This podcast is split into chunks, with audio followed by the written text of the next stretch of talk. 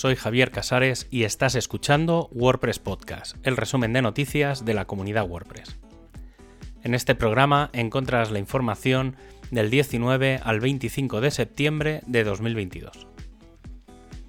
El martes 20 de septiembre comenzaba en el canal de Slack de Core la conversación para preparar el lanzamiento de la primera versión beta de WordPress 6.1.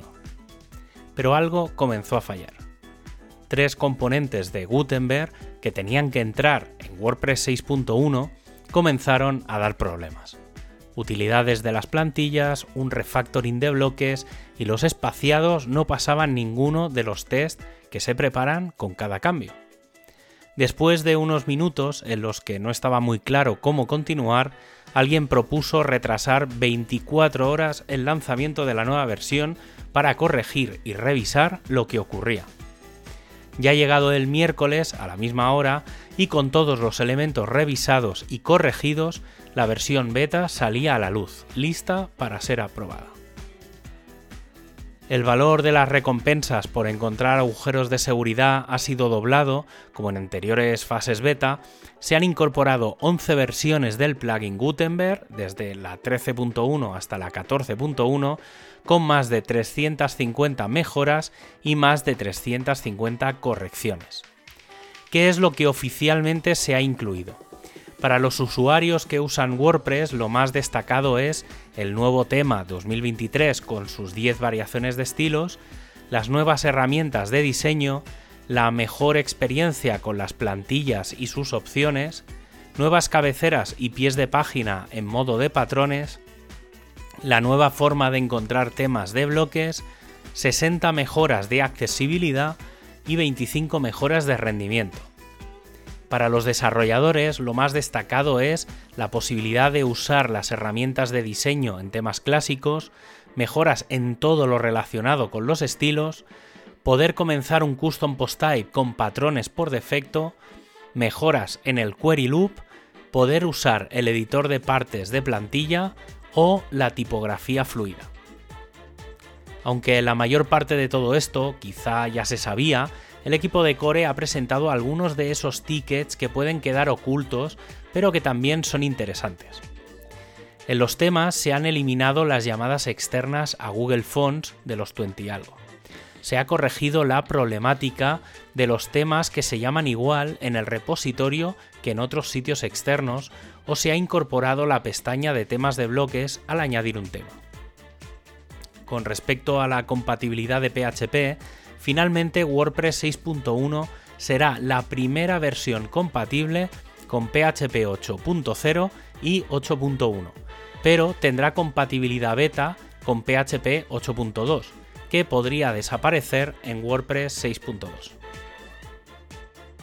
En el salud del sitio aparecerán bastantes análisis de nuevos otros elementos que hasta ahora no se analizaban hay más de 15 tickets relacionados con cambios y nuevos hooks que permiten modificar la funcionalidad de WordPress sin necesidad de cambiar el código del núcleo. Algo parecido ocurre con varios elementos relacionados de la REST API, como la posibilidad de activar el JSON Pretty Print.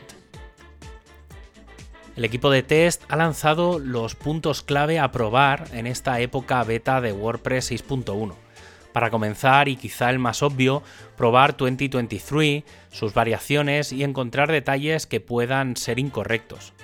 Y hablando de lo visual, se han publicado una nueva tanda de cabeceras y pies de página como patrones que también se pueden validar. Dentro del editor tenemos los bloques de cita y listas. Estos dos bloques se han revisado y mejorado en cuanto a funcionalidad podemos sumarle el bloque destacado que permite usar la imagen destacada. También hay que probar las tipografías fluidas. Quizás sea un elemento más complejo de probar, pero se debería de poder hacer bien con 2023. Y esta prueba se puede complementar con la revisión de prácticamente todas las herramientas de diseño que deberían estar ya estandarizadas en todos los bloques. Y si eres desarrollador de un tema clásico, quizá quieras activar el soporte a las partes de plantilla para que tus usuarios puedan modificar la cabecera o el pie directamente desde el editor sin necesidad de usar el fichero de funciones. Casi 300 tickets que afectan directamente al núcleo de WordPress y que seguramente superarán esa cifra en los próximos días según se acerque el lanzamiento de la primera versión candidata. El equipo de Core ha presentado una versión de WordPress que no necesita PHP para funcionar. Este sistema se basa en WebAssembly y permite que el código de WordPress se ejecute de forma nativa en el propio navegador, lo que hace que no sea necesario de por sí un lenguaje de programación. Si quieres saber con mucho detalle el funcionamiento, limitaciones y filosofía de este proyecto, no te pierdas el artículo que se ha publicado en el que se dan todo lujo de detalles.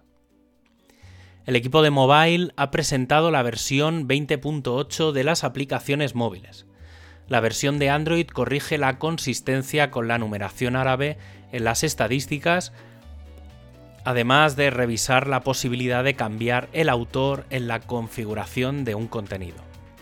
En la versión de iOS se han corregido varios problemas con las menciones, tanto con la visualización de estos elementos como el uso de prefijos y su ordenación. El equipo de Learn WordPress ha propuesto dos proyectos. El primero de ellos es la creación de cursos en vídeo con transcripciones completas para seguir el texto, de forma que se pueda leer y ver a la vez para tener un control completo de lo que se explica.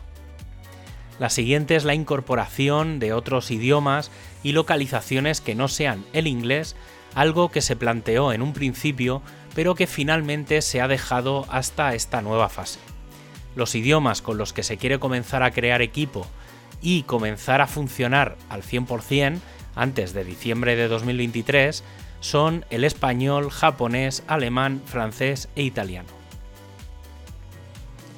El equipo de WordPress TV está trabajando en una sincronización automática de algo que lleva años hablándose, pero no se había acabado de hacer, que los vídeos de WordPress TV acaben subiéndose automáticamente a YouTube.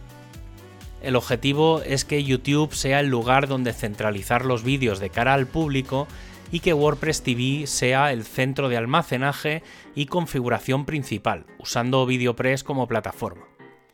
Esto podría extenderse a los vídeos de Learn WordPress, pudiendo usar las etiquetas en los vídeos para filtrar y categorizar los contenidos. Y para acabar, ya sabes que tienes todos los enlaces para ampliar la información en wordpresspodcast.es. Un abrazo y hasta el próximo programa.